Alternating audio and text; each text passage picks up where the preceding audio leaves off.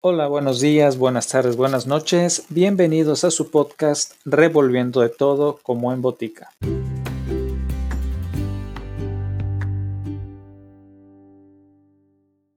En esta ocasión, acompáñenme en el viaje conociendo los cuentos de hadas de los hermanos Jacob y Wilhelm Grimm, quienes fueron eruditos, filólogos e investigadores culturales, lexicógrafos y escritores alemanes que coleccionaron y publicaron juntos folclore y libros durante el siglo XIX.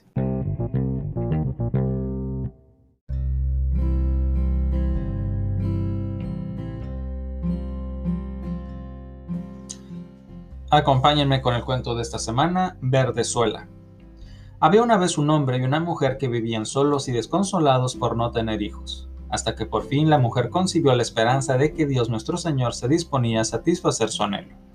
La casa en que vivían tenían en la pared trasera una ventanita que daba un magnífico jardín en el que crecían espléndidas flores y plantas, pero estaba rodeado de un alto muro y nadie osaba entrar en él, ya que pertenecía a una bruja muy poderosa y temida de todo el mundo.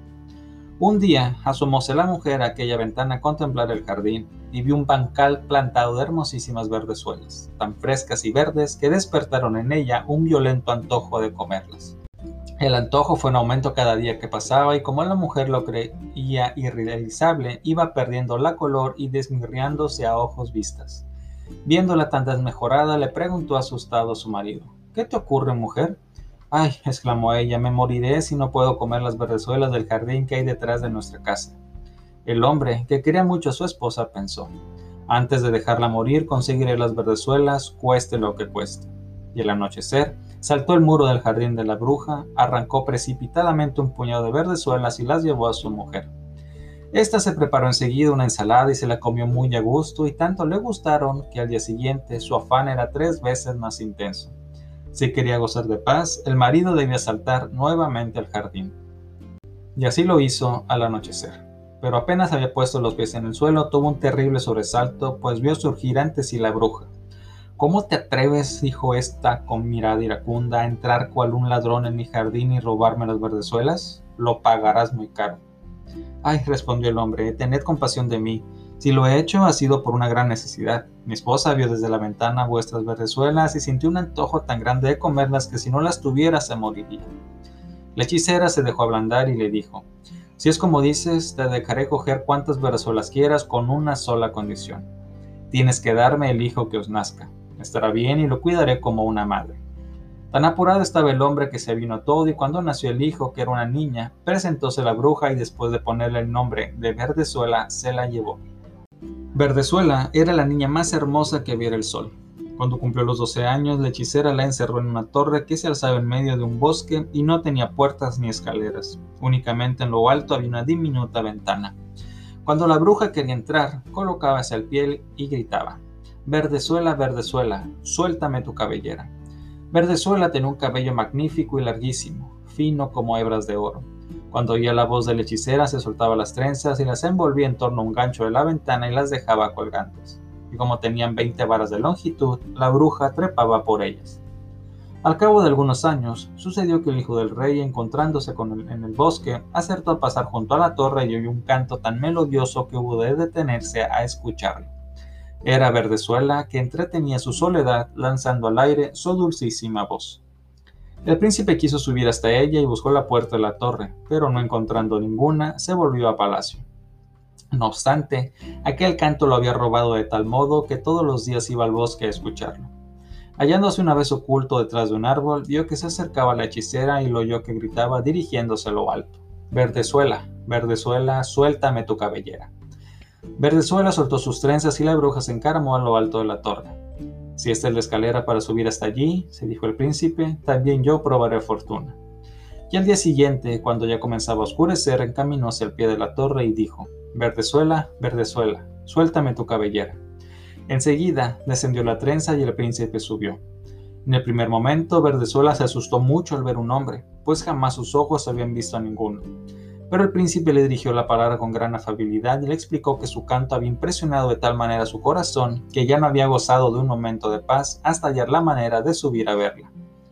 Al escucharlo perdió Verdezuela el miedo y raudo él le preguntó si lo quería por esposo. Viendo la muchacha que era joven y apuesto, pensó, me querrá más que la vieja, y le respondió poniendo la mano en la suya. Sí, mucho deseo irme contigo, pero no sé cómo bajar de aquí. Cada vez que vengas, tráete una madeja de seda, con ellas trenzaré una escalera, y cuando esté terminada bajaré, y tú me llevarás en tu caballo. Convinieron en que hasta entonces el príncipe acudiría todas las noches, ya que de día iba la vieja. La hechicera nada sospechaba hasta que un día Verdezuela le preguntó: Decidme, tía Gotel, ¿cómo es que me cuesta mucho más subiros a vos que al príncipe que está arriba en un santiamén? Ah, malvada, exclamó la bruja, ¿qué es lo que oigo? Pensé que te habéis lado de todo el mundo y sin embargo me has engañado.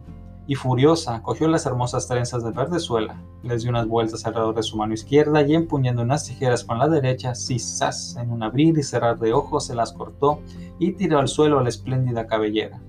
Y fue tan despiadada que condujo a la pobre verdezuela a un lugar desierto, condenándola a una vida de desolación y miseria.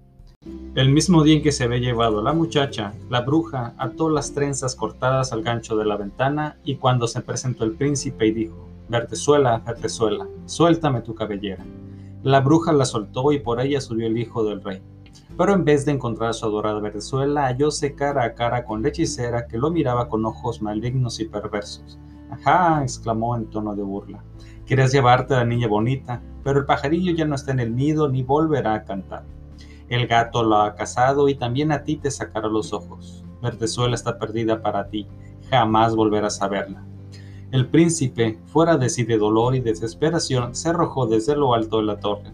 Salvó la vida, pero los espinos sobre los que fue a caer se le clavaron en los ojos y el infeliz hubo de vagar errante por el bosque, ciego, alimentándose de raíces y bayas y llorando sin cesar la pérdida de su amada mujercita y así anduvo sin rumbo por espacio de varios años, mísero y triste hasta que al fin llegó al desierto en que vivía Vertezuela con los dos hijitos gemelos, una niña y un niño a los que había dado a luz.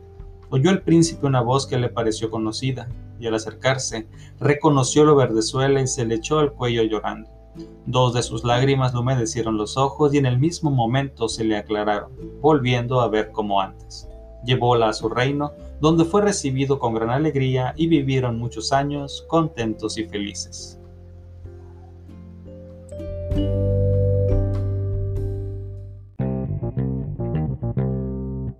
Eso fue todo por hoy. Gracias por acompañarme. Hasta el próximo episodio.